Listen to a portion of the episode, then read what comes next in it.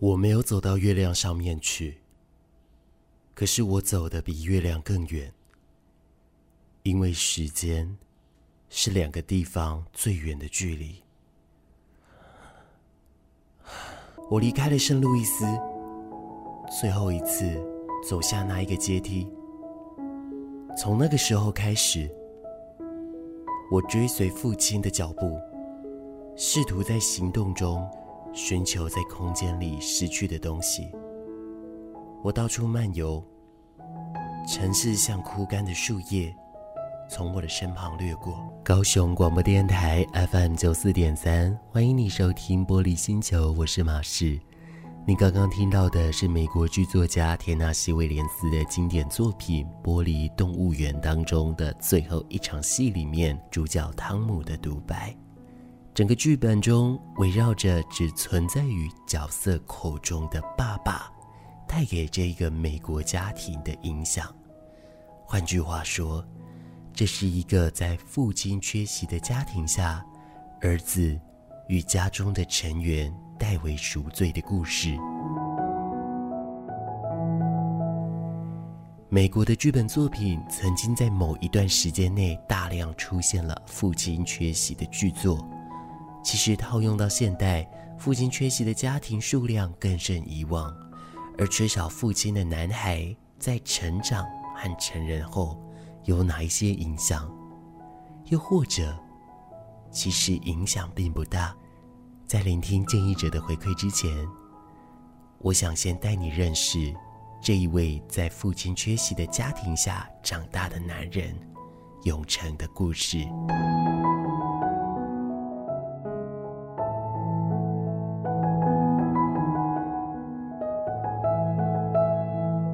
其实是个编辑部那个时候选择的啦。他是资商心理师庄永成，高雄人，现居台北，曾把他的过往经历写成了一本书，标签不能决定我是谁，破土而出的黑色生命力。是你自己在找寻着你的方向吧？也许是这样子。这本书可以说是永成的自传书籍，里面讲到了自己在单亲家庭、隔代教养家庭。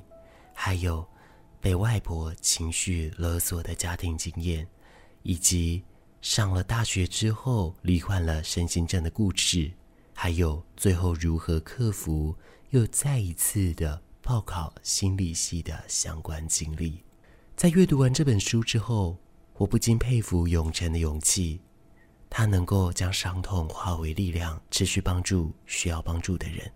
我问永成，在现在的职业经验里，有没有特别困难的时候？他笑着说：“跟我的朋友们比，好像比较没有。也许是因为我已经经过我自己生命的一些整理后，才回到这个行业里面的，所以我比较不会像我的朋友们，好像在一开始工作的时候遇到其他人的，我可能会把它形容成深渊吧。他们故事里面好像没有办法爬出来的那一个深渊里面的时候，他们可能会有一点沮丧，会觉得好像没有办法为别人多做一些什么。那么。”印象深刻的事情呢？我其实很讶异的是，我反而是在进入到矫正机构里面去跟这些受刑人在工作的时候，我才会发现，好像这一些人他们的故事跟我有一部分是相叠的。那一个相叠的部分是，哎，我好像从里面也看到了很多他们在家庭里面可能是不被期待的部分，比如说有一些人他会。从家庭里面出走，可能是因为他一直没有办法符合到他们家人的期待，那他只好离开家里面，那自己在外面找到一个属于他自己的家庭，也就是可能是在帮派，那或者是也有一些人可能是在承接着父亲或者是其他的男性的愿望。成长成了一个逞凶斗狠啦，或甚至是有一些人可能是贩毒的。那其实他们每一个人背后的故事，好像都承接着某一些其他人希望他们背上的一些任务。好像身为男性，有的时候你会必须要去舍弃掉某一些你脆弱的部分，然后被迫成为一个很强悍的人。但那一个强悍，有的时候又是。有点虚假的、虚张声势的，在那个过程当中，我慢慢的就可以去跟他们看到，我们彼此，我们的生命到底是怎么样子的。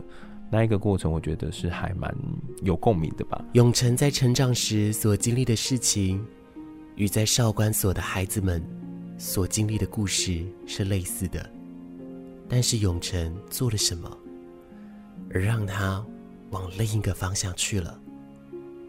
而过去的永成与爸爸之间又发生了什么？永成他在访问时跟我说道。在他现在三十九年的人生岁月当中，爸爸实际参与的时间不到半年。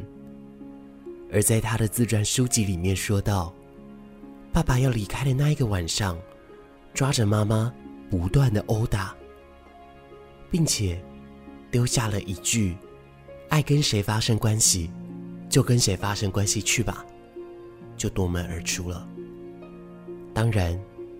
这一句话，我已经把文字给修饰过了，原句是更加、更加的难听。后来永成上了大学，却在多重压力下罹患身心症。之后又因为缺课太多，所以被学校退学，所以家人将永成接回老家照顾。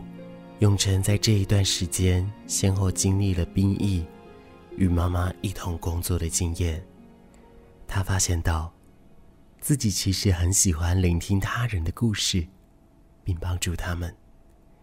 也因此，他决定重新报考另一间大学的心理系，朝向咨商心理师的方向迈进。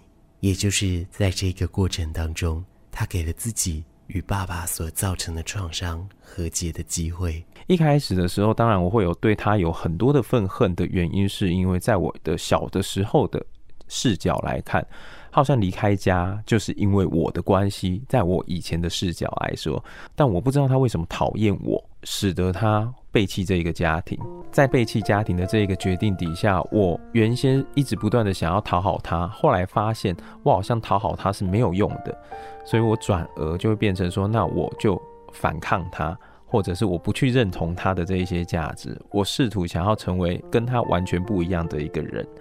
这一件事情会让我觉得比较心安，那也让我觉得哦，好像我可以借由否定他，去让自己比较好过一点，至少是自己比较能够觉得哦，是因为我爸爸做某一些的错事，所以我今天家里面才会变成这样子的，而不是因为我犯了什么样子的事情。我不能说我看到他对我的爱，但至少是我跟他有一点和解的原因，其实是来自于我看清楚他好像没有能力去爱我，反而是这一件事情让我觉得有一点解脱吧。从跟他之间的关系来说，他不是不想要爱我的，可是在他那一个当下，他所身处的那个环境里面，他自己也有很多的压力，然后他也有他想要做的事情或没有办法做的事情，或者是他觉得他想要逃离的情况。而我刚好是在那一个情况里面的其中一环，他想要逃离他的家庭，或者他想要逃离他对生存的焦虑，或者是我外婆对他的期望等等的部分，而我只是在那里面的其中一环。听到这里，我跟永成说：“会不会是爸爸依旧在用不同的方式在爱你呢？”永成说：“他并不想用爱来诠释这一段关系。”啊，去回想那一个状况，我觉得那也许在那个时候我还没有那么意识到这一件事情的原因，是因为他的爱好像总是在嘴巴上面说说而已，包含了可能我会知道说他总是在很多人面前的时候才会说他想我们、爱我们啊，他讲的方式也不是说他想我们、爱我们，而是说我们都不理他，我们都不愿意接他的电话。等等的，我对他，也许是他很希望能够爱我吧，可是他并没有那一个机会，也没有那一个能力，所以包含了我可能在做什么样的事情，我曾经过过什么样的生活等等的，他其实是完全都不晓得的。永成跟我说，他不想用爱来诠释跟爸爸的关系，是因为他觉得“爱”这一个字放在这一段关系里。格外的虚假和讽刺，但是他认清了爸爸目前还没有能力爱他，而永成认为只要爱自己也就非常足够了。不过听到这里，我问他，父亲缺席是否对你来说有造成影响呢？永成他说：“我其实我自己的想法比较像是你后来所说的，就是即使这个家里面有人缺席了，其他的成员其实是会替补上那一个角色的，所以我并不觉得就是缺席的父亲他导致的必然就是，哎、可能他的小孩就会复制他的行为啊等等的。”永成，谢谢你，你已经走出来了。不过现在的你一样有一些要面对的课题。在节目里面，你这样跟我说，可能也是跟我怎么样子去认同自己身为一个男性有关。而我希望我认同的男性的部分，它不会只是一个呃，我要成为别人想象当中能够担得起责任的这样子的男性，而是我就是一个男性的，我不需要跟别人证明些什么。那你自己觉得你像夸父吗？如果就这个角度的话，也许是吧，在追寻着一个自己希望能够。达到的目标，当然我们可以是，也可以不是，嗯，甚至更精确来说，我们随时可以是，也随时可以不是，甚至同时间我们是与不是。嗯，但这到底什么意思呢？我想等你再一次走过自己生命的一些过程，嗯，你就会很了解了。在这个地方，先谢谢永成了，谢 谢谢谢。充满笑声，大声对你说声嗨，让所有烦恼忧愁统统都抛开。千变万化的色彩，随着四季更改，热闹的城市都是爱。明天生活的精彩，就在高雄广播电台。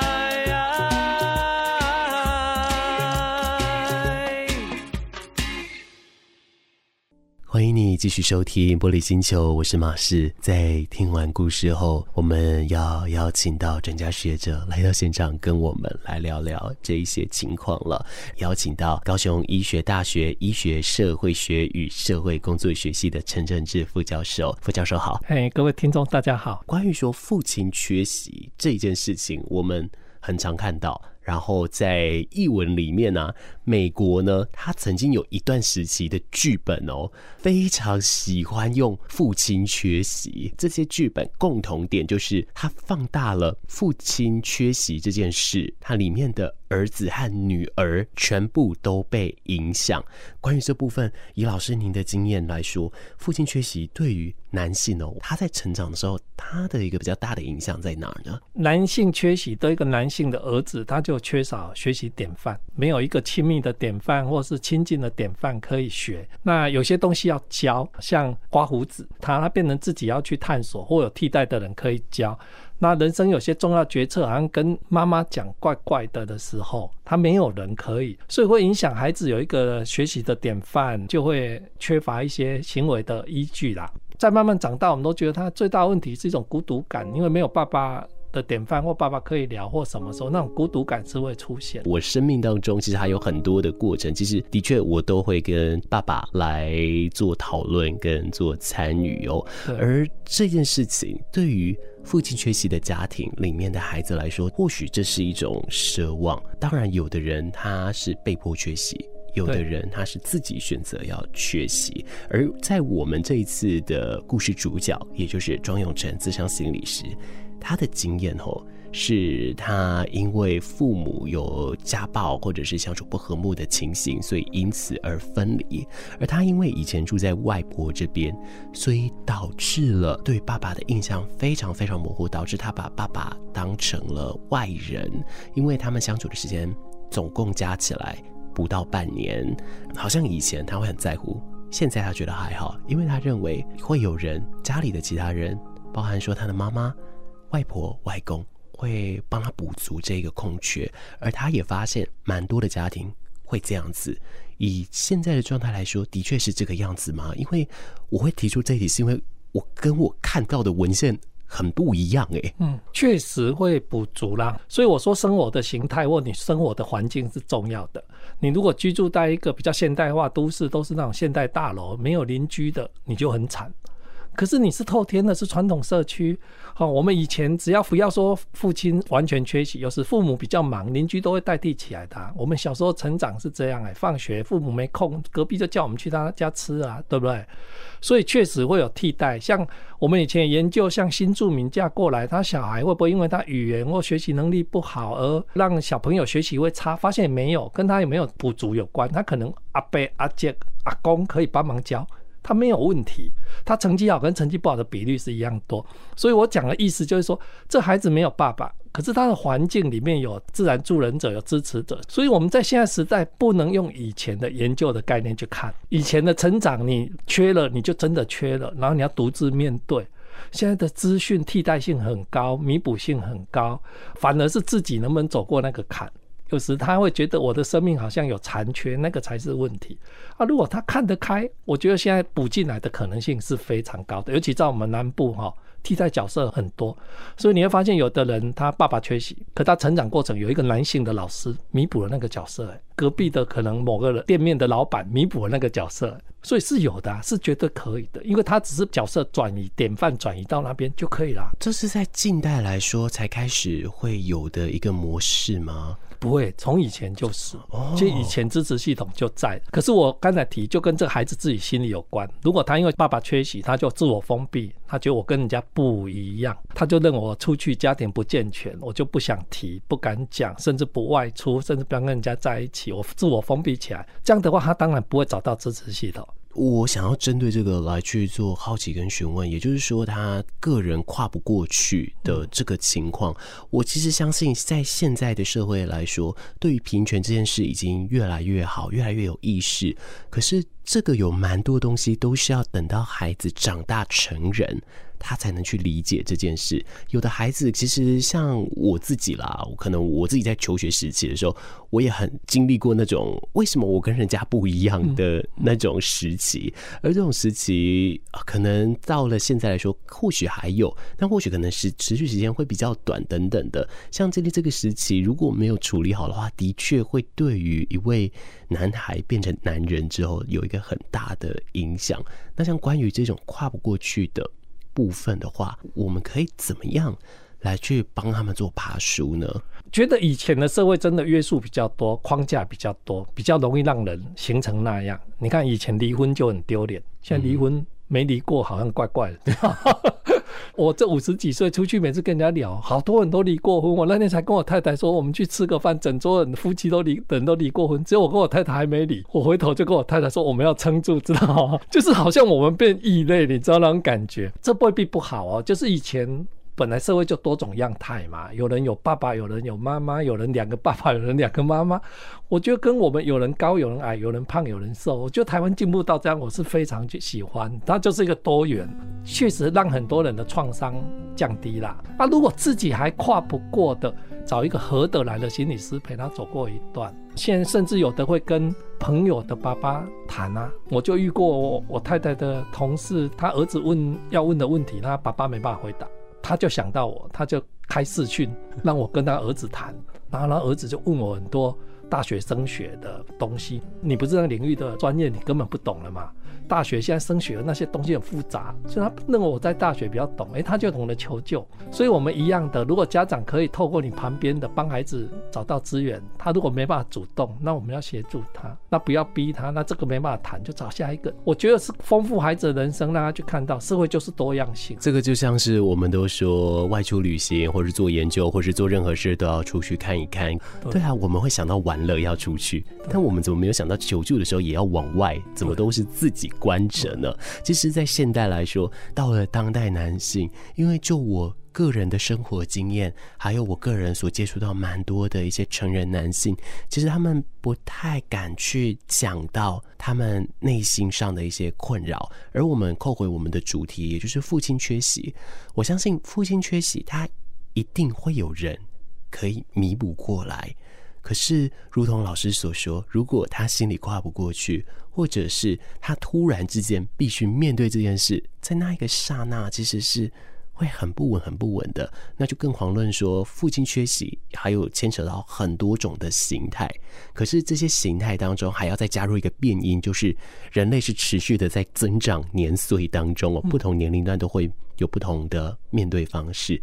在这里，我想先很笼统的来询问，就是关于说年龄段的部分了。如果说父亲缺席，他是会因为不同年龄段而有所不同的话，他可能可以。有什么样的分类？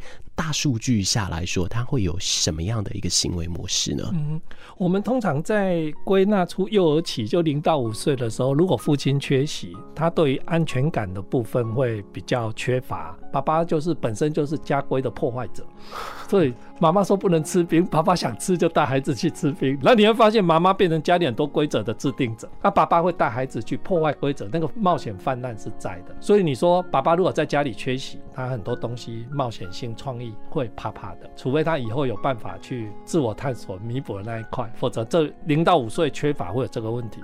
啊，如果国小的儿童期呢，他在变成在建立关系上，还有解决冲突上会有他的困难。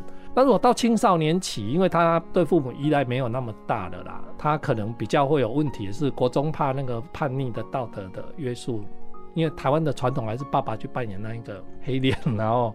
道德感的部分，那男生对这份的部分就会比较有问题。但是这些研究我还是强调，他的角色他都定位在以前那种角色分工嘛，然后大男人主义的社会，那现在又没有规定男生要做什么，女生要做什么。所以如果这样的角色的社会转变，你说不同年龄层会不会有那么大的问题？我觉得未必啊。就是说，反而是如果你自己发展的个性是那样。那你以后的人生应该适才适性啊，你就不要掉入以前说男人一定要去做某些行业，男人一定要表现怎么样。如果没有这个框架，你尊重你自己的成长过程的特质，你突然会发现妈妈可能带给你很多别的男人缺的东西啊，你用善用这一块去做适合的工作。好像我以前国小以前都在乡下，丢回给我阿公阿妈照顾，隔代教养，在乡下跑，很怂很粗鲁。可是后来，我现在对于高雄市的乐龄大学，我去上课都很受欢迎。因为我都懂他们那年代的东西，我可以跟他们聊得很愉快，我可以用很粗鄙的台语跟他们沟通，他们都很震惊。我突然发现那一块都有是资产哎！我以前觉得我怂，我会讲很多台语，被我太太嫌，说我乡下人。可是后来你发现那一块变成资产，那一样的有时妈妈的照顾，让你的情感比较有同理心，比较细腻。比较贴心，甚至对人追得比较紧。你现在觉得不好，可是我某一天那是很棒的一个特质。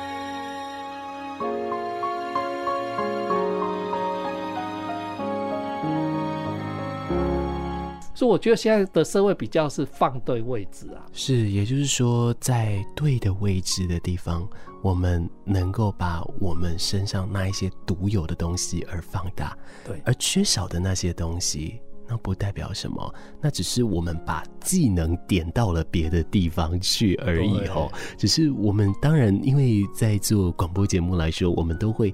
紧紧扣着说关于呃社会的协助的部分，我们前面已经讲到很多了。其实不见得真的要透过专业的一些助人工作者的协助，你身边隔壁卖面的呃老王大哥都可以是帮你的一个人哦。只有这端看于说你怎么样来看待而已了。只是说，当然不免俗的还是要来提到说，如果说对于一些嗯父亲缺席的男性哦，呃，他如果说他我们看得出来他。现在需要一些帮助，那我们可以怎么样提供他一些选择呢？因为我们的生活的环境都是很多到，尤其青春期很多大男生会聚在一起。那你即使不是那样特质，会哥们影响，就变成男人会比较闷，很多问题不想讲。我们最常想的理由是说，讲出来他也不能帮我做什么，讲出来只是造成人家困扰，那干嘛讲？而且我自己不能处理，好像我是弱弱的。那这样的压力在我们社会还是在，变成这些人会闷着，跟人家讲，人家不一定可以帮我们处理什么。但是每次讲，其实你就整理一次啊。爸爸缺席，你可能在某个点有固着、有执着在那里的时候，要跟过去和解呢。你要能了解你执着在哪个点，跟他和解，跟他告解，你才能跨过那个坎。跟爸爸和解是跟那个事件和解，跟那个事件和解。哦，哦，至于爸爸怎样，你可能不用管，但是你怎么去看待爸爸？不负责任或不在或不得已而不存在这个结，你自己怎么去跨过那一个？如果你自己可以，当然可以。那不行，我决定要找人讲。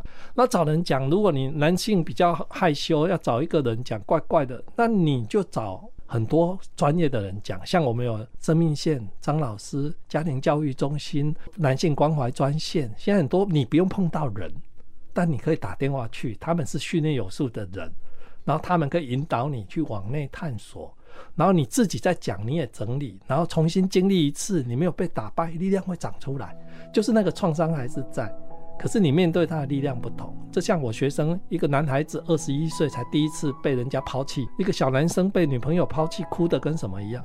可第二次讲到被抛弃，眼泪在眼眶没有掉下来。第三次讲，他还可以拿自己来开玩笑安慰别人。可是被抛弃那个创伤是在的。可是你看他应用的方式和能力不同。所以讲的意义在这里，不是说你讲完就没事，只是你会长出力量去看待。因为你每次讲，你又经历一次没有被打败，那绝对是有力量的。所以可以找人家讲，社会支持是在的，有正式的支持系统，也有朋友圈，家族里面也有人愿意听，甚至有些妈妈努力带着这样的儿子，他都会想说：你为什么不跟我讲？有一天你勇敢跟妈妈讲你的顾虑。母子之间也可能有一些新的火花出现，我觉得这些是一个方法。第二个，不要忘记就扩大社交圈子。你如果永远是那样，你的人生就局限在那。随着年龄长大，你要把你的生活圈扩大，交一些本来觉得这辈子都不会跟那种人当朋友的，诶，你的视野就会受他影响。啊，如果在学阶段的人，其实现在学校辅导室也都很强，现在辅导师很专业。所以，我们身边其实有非常多的资源，嗯嗯嗯，大家都可以去善用这些资源。而我们都说，话语是武器，这个武器当然我们可以拿来伤人，但是不要忘了，在线上游戏当中，能使用武器等于你去打怪会有经验值。经过每一次的话语的组织跟讲话，你就可以获得这些经验值。经验值高了，当然你面对同一件事情的方式。自然也就不一样，那个力度也就不一样了。因为篇幅的关系，没有办法跟老师再细聊太多，但没关系，我们后续还有一些机会再跟老师好好聊聊我们其他的一些主题，再来看到当代男性的困难了。今天谢谢老师，好，谢谢大家。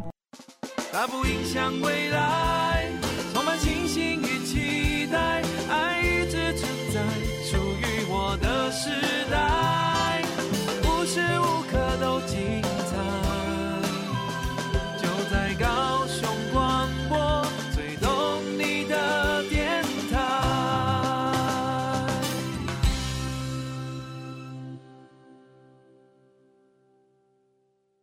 时间到了最后一刻，准备跟你说再见。今天很谢谢你收听玻璃星球。我们今天在空中跟大家聊的，我们又回归于在讲关于男性这件事情。当然，我们又把夸父追日拿回来来讲。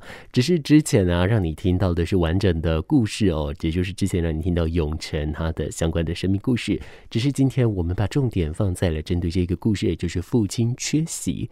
这样的情况会对一个人在成长路程上有什么样的影响呢？今天邀请到的是陈政志老师，跟我们来聊聊这件事情。而下个礼拜，我们也用比较同样的形式，也继续了把我们过往曾经听过的故事，都一一的把它来做一个新的呈现喽。我们就继续期待下礼拜玻璃星球又会有什么样的新的表现方式呢？我们届时再见面了。而我为什么会这样子说呢？因为下一个礼拜一到礼拜五，我们依旧还是要进行市政总质询的线上转播，在啊马氏的节目时段一到五的三点到四点这个时段呢，依旧是要进行转播的，所以理论上不会听到马氏的声音，但是你可以透过这个玻璃星球来跟马氏交流，甚至上网搜寻 DJ 马氏马来摩的马氏馆长是也可以找到我。另外啊，高雄广播电台呢也。都有把我们的一些快装节目精致剪辑成了 podcast 的版本，并且放上各大的网络播放平台，可以从上面来收听到马氏的声音跟马氏想呈现给大家的主题哟。我们在这里准备告一个段落，我们下次见喽，拜拜。